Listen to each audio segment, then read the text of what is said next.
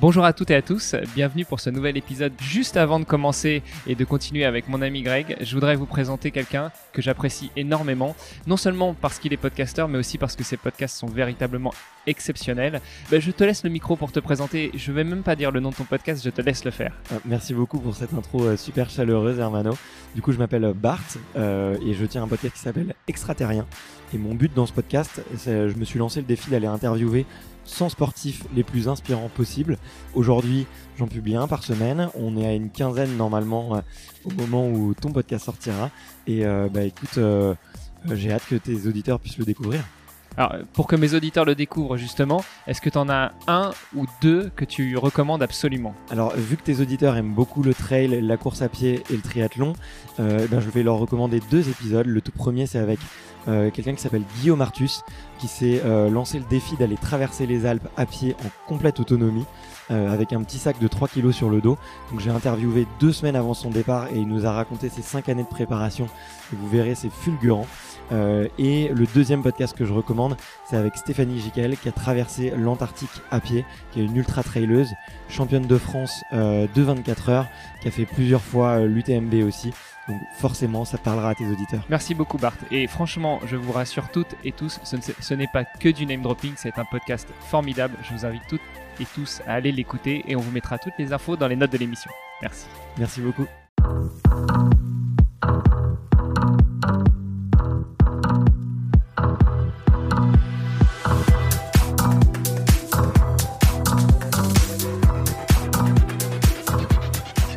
Les auditeurs, on se retrouve pour euh, le podcast de Fans. Euh, la dernière fois, je vous ai fait faux bon, mais euh, ce soir, je suis avec toute l'équipe, on est tous là.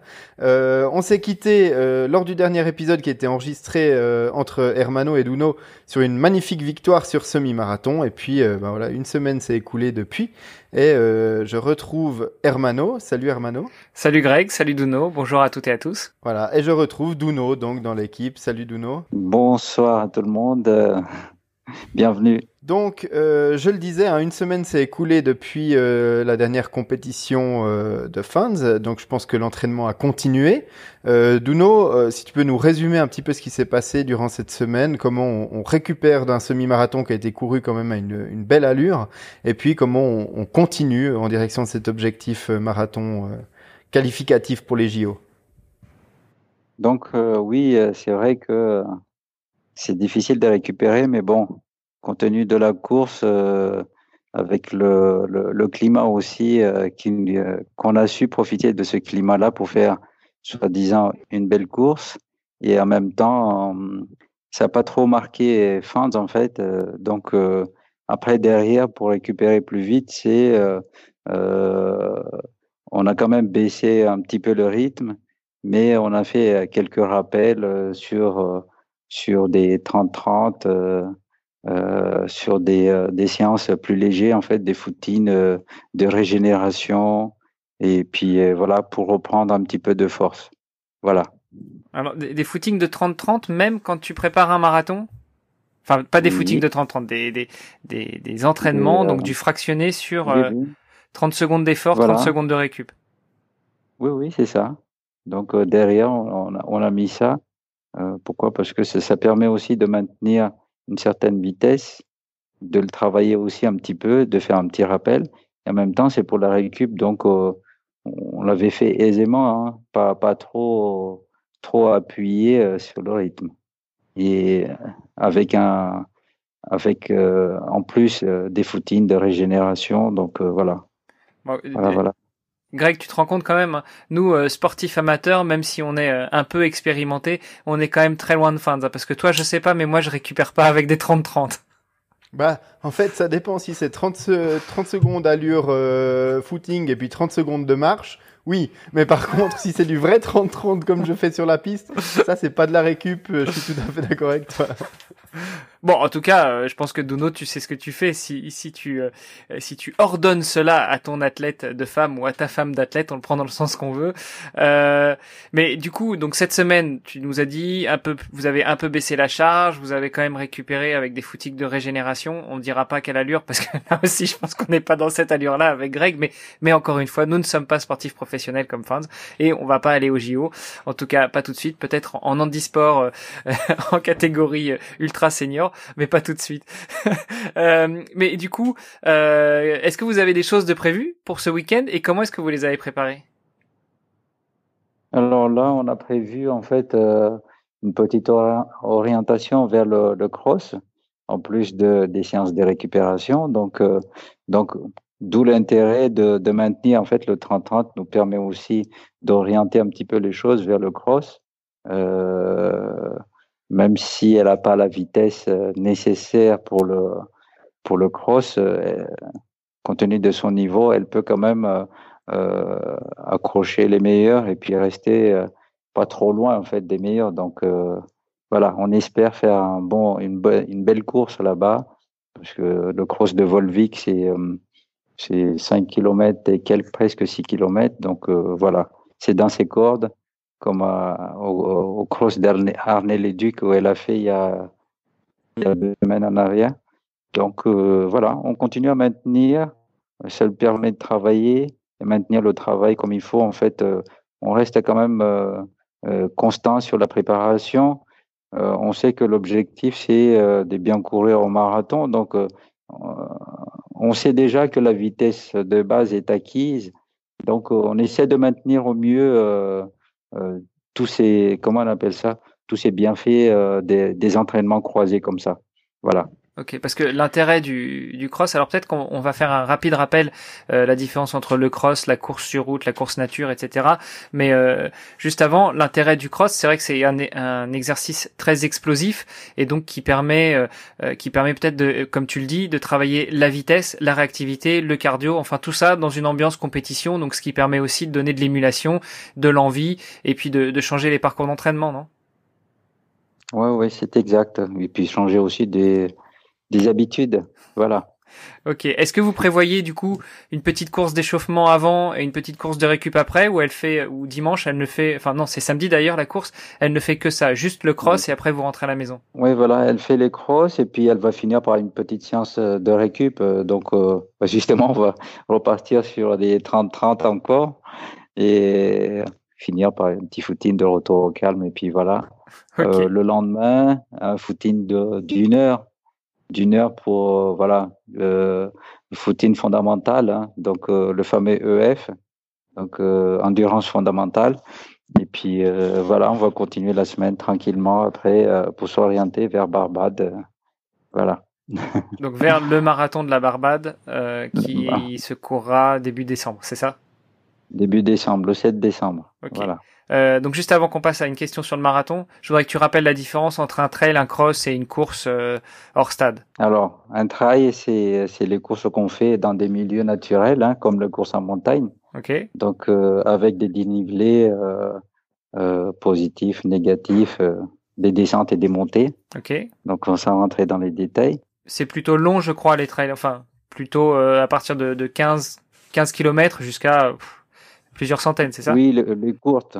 Oui, sans rentrer, pour rentrer dans les disciplines, vraiment, en fait, il y a, il y a les courtes, il y a les moyennes, et puis euh, à partir de 80 km, c'est les, c'est les, c'est les longs. Ok. Donc, euh, voilà, 80 km, ça peut monter jusqu'à 160, euh, même plus. Mhm. Donc, tout dépend de ce qu'on veut. Ok. Voilà. Donc ça, c'est pour le trail. Le cross? Alors, le cross, c'est, c'est jusqu'à 10 km. Donc, il y a le cross court jusqu'à jusqu'à 5 à 6 km et ensuite euh, 8 à 10 km euh, le cross long. Donc le cross, en fait, le cross c'est quoi? C'est c'est les fondamentaux en fait de la course à pied. Ceux qui connaissent pas le cross ne, connaissent pas la course à pied vraiment. Pourquoi? Parce que c'est là-dessus qu'on qui nous permet en fait de découvrir les, les le comment on appelle ça? La découvrir la discipline de l'athlétisme en général, les qualités de chacun. Si on est bon sur le court ou sur le long. C'est pour ça qu'il y a le cross court et, et long. Ok. et, euh, et, si je ne m'abuse, le cross, euh, comme le trail, il y a aussi pas mal de dénivelé. Par contre, c'est sur un parcours beaucoup plus court, donc c'est beaucoup plus rapide, plus explosif. Et souvent, c'est vraiment dans des chemins plus intenses. Surtout plus intense. Pourquoi? Parce que euh, parce que c'est euh, tout dépend des parcours qu'on a. Mm-hmm. En général, dans les crosses, on met on met des petites côtes casse-pattes comme des murs. On peut mettre aussi des troncs, des troncs d'arbres. On peut traverser, traverser aussi des passages à guet. Tout ça, c'est voilà la rusticité en fait. Hein. Euh, ça peut être boueuse ou plus sec, ça dépend. Ok, ouais, ça dépend. J'ai souvenir. Il y a tellement de possibilités. J'ai souvenir que les crosses, ouais, effectivement, c'est souvent très boueux, au contraire du trail où on passe aussi bien en forêt, parfois un peu sur le bitume. Enfin, le trail, on explore vraiment un peu plus les euh, comment dire euh, les les terrains, l'environnement. Bah, c'est aussi beaucoup plus long qu'un cross en général, alors que le cross, comme c'est beaucoup plus euh, court, on a on essaie de, de, condenser ça. Et souvent, les crosses se courent avec des chaussures qu'on appelle des pointes, donc ces espèces de chaussures très fines avec des avec des petits crampons pour pouvoir bien accrocher, parce que souvent le terrain est gras. Est gras, voilà. Ok. Souvent, pourquoi? Parce que c'est la difficulté en plus. Donc en général, les gens ils mettent euh, des clous de entre 15 ou 12, ça dépend. Millimètres, hein, parce que le centimètre, ça s'appelle plus des pointes. C'est millimètres, c'est exact. Ok, merci pour ces précisions. Alors du coup, on parlait juste avant du marathon de la Barbade sur lequel euh, Fans va aller s'aligner. Euh, je crois que par rapport au marathon, Greg, tu avais une petite question pour Duno. Oui, Duno, euh, donc sur le cross, c'est clairement pas le cas parce que c'est trop court, mais sur marathon, euh, n'importe qui qui a déjà fait un marathon euh, le dira, c'est que 42 km c'est long, même pour un athlète élite. Et puis il y a forcément un moment dans la course où il y a un petit coup de moins bien, alors physiquement peut-être, mais aussi mentalement, où dans la tête ça décroche un petit peu, où on est un petit peu découragé parce qu'on n'a plus l'impression d'être vraiment dans le tempo, ou alors il y a quelque chose qui se passe un petit peu moins bien que prévu, où il y a une petite douleur quelque part. Est-ce que au niveau de cette euh, cette baisse de régime mental, est-ce que vous préparez quelque chose spécifiquement pendant l'entraînement euh, pour faire face à ces situations euh, qui peuvent arriver en cours, surtout sur du long? Oui, oui, c'est exact, Greg. On le prépare en fait à l'entraînement. Donc, on essaie de prendre l'habitude, mais c'est toujours différent en fait sur chaque course, même si sur le même parcours qu'on fait tous les ans, à chaque fois c'est différent. Mmh Pourquoi? Parce que le corps, il évolue aussi, évolue par rapport à l'activité qu'on fait, même si on connaît par cœur le parcours. Euh, D'où l'intérêt, euh, par exemple, moi, je, pour fixer l'athlète, donc euh, je m'attache sur le, tout ce qui est ravitaillement. Par exemple, par mmh exemple, c'est ce qu'on mettait en place. Donc, on essaie de s'habituer à certains ravitaillements, par exemple, tous les le premier 15 km, tous les 5 km, on met des ravitaillements, par exemple. Et puis à partir de 15, au-delà de 15, en fait, on met euh, tous les 2 km 5, ça veut dire 17,5. Et après, ça monte ainsi de suite, en fait. Voilà, pour éviter un petit peu. voilà. Sinon, on fait abstraction, on essaie de faire abstraction, par exemple, dans les environs où on essaie de penser à autre chose. Donc, voilà. Donc avec les ravitaillements, ce que tu es en train de nous expliquer, c'est que tu essayes de mettre en place une espèce de routine, une espèce d'habitude, euh, presque, presque une forme de réflexe en fait, euh, pour euh, jalonner la course et que où que ce soit qu'elle ait lieu, il y ait quelque chose auquel l'athlète puisse se raccrocher mentalement et puis se dire ah bah c'est un peu comme d'habitude. Et puis a un coup de moins bien, bah, elle sait que elle aura tel ravitaillement dans un kilomètre et demi et donc du coup ça lui donne des jalons et des repères. C'est une, c'est une repère comme tu dis et puis c'est une attention une attention par rapport à, à, ces habitudes-là. Comme on fait à l'entraînement, en fait, euh, euh, en compétition, on fait la même chose, sauf on pousse un peu plus, euh, voilà, l'athlète. Ah donc, Est-ce que toi, tu te déplaces le long du marathon pour encourager, donner des conseils, ravitailler toi-même, en l'occurrence c'est ta femme, mais pour ravitailler l'athlète, ou est-ce que euh, tu n'as pas la possibilité de le faire ou pas tout le temps la possibilité. Comment ça se passe au niveau du ravitaillement des élites? Voilà, le ravitaillement des élites, c'est fait en fait euh, euh, en amont, c'est fait en amont euh, en accord avec euh, l'organisateur. Donc il est posé à l'endroit où on veut. Mmh Donc voilà, c'est réglementaire d'ailleurs. Et ensuite, on peut aussi faire ponctuellement, par exemple, dans les besoins, surtout vers la fin, si la possibilité se présente. De toute façon, moi, je pose toujours la question.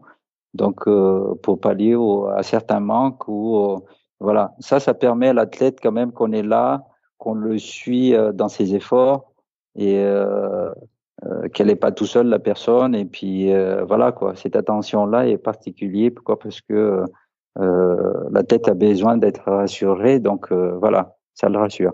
Ok, donc ce que tu veux dire, c'est que euh, pour les athlètes élites, euh, donc ceux qui sont à l'avant du marathon, à moins de problèmes, euh, vous avez la possibilité de placer les ravitaillements avant, donc avant le départ de la course. Donc tu l'as dit, jusqu'au 15e, vous placez un ravitaillement tous les 5, et puis à partir du 15e, vous placez un ravitaillement tous les 2 km 5. Donc ça, ce sont des points qui sont déjà vus et en accord avec l'organisation. J'imagine que ce sont des endroits quand même qui sont protégés parce que on peut pas se permettre de poser une bouteille au kilomètre 2-5 et puis espérer qu'il y ait personnes qui viennent, par exemple.